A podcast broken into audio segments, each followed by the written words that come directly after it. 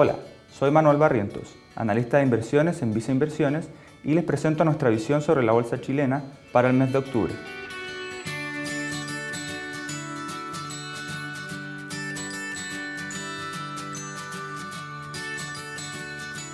En septiembre, la bolsa local registró una caída de 3,5% en moneda local, lo que estuvo alineado con el negativo desempeño de las principales bolsas a nivel global y específicamente en Latinoamérica. Durante el mes se observó una vez más la descorrelación entre el cobre, que se mantuvo plano, y el IPSA, que al cierre de septiembre acumula una caída de 21,3%. Septiembre destacó también por la incertidumbre relacionada a la discusión de un potencial nuevo retiro de fondos previsionales, esta vez para llegar a un 20% del total.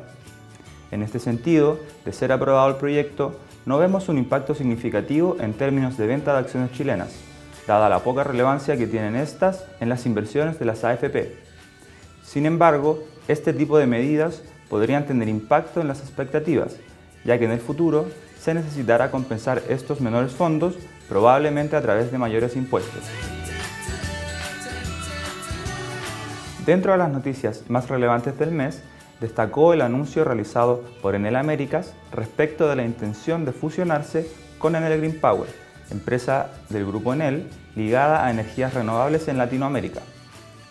La transacción será tratada como una entre partes relacionadas, lo que requiere la aprobación de la Junta de Accionistas para eliminar el estatuto que incluye un máximo de concentración de 65% de acciones con derecho a voto. Si bien el anuncio tiene mucho sentido desde el punto de vista operacional, aún existe incertidumbre respecto del precio que se va a pagar. Además de que, si el grupo Enel logra una participación mayor al 65%, las AFP estarían obligadas a reducir levemente su exposición a la compañía, debido a que el límite máximo de inversión por fondo disminuiría desde 2,5% a 1% de cada fondo. En Visa Inversiones, creemos que es mejor esperar a que la incertidumbre decante. Todo este proceso tomará tiempo y vemos pocos catalizadores de corto plazo para la compañía.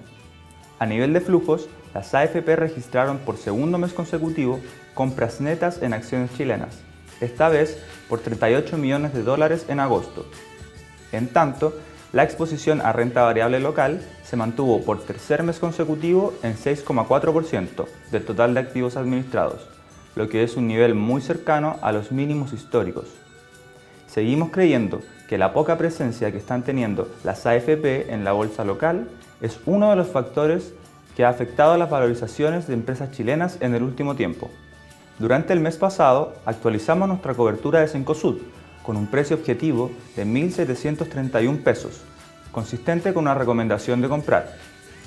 Nuestra actualización incluye una revisión al alza en estimaciones principalmente por el crecimiento mayor al esperado mostrado en todos los formatos regionales de supermercados en contexto de la pandemia, sumado a la mejora alcanzada en endeudamiento.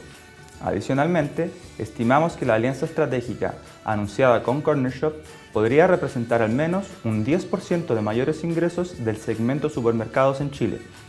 Según nuestras estimaciones, si uno calcula el múltiplo implícito del segmento supermercados en Cencosud, este estaría transando con un descuento importante respecto a su historia y comparables regionales.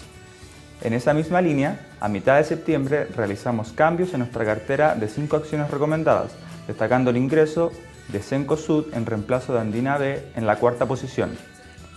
A pesar de que seguimos viendo un retorno atractivo en Andina, creemos que Cencosud tiene mayores catalizadores de corto plazo.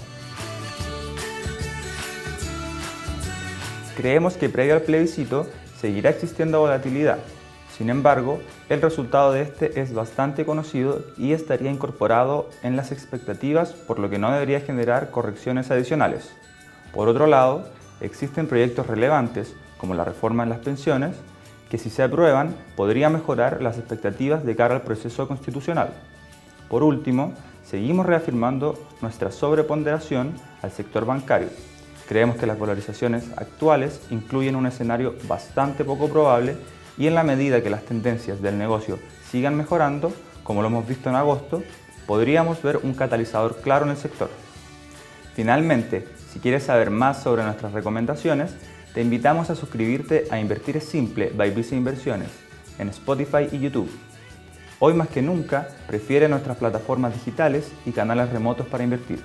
Hazlo desde visainversiones.cl, desde la app Banco Vice o contacta directamente a tu ejecutivo de inversión.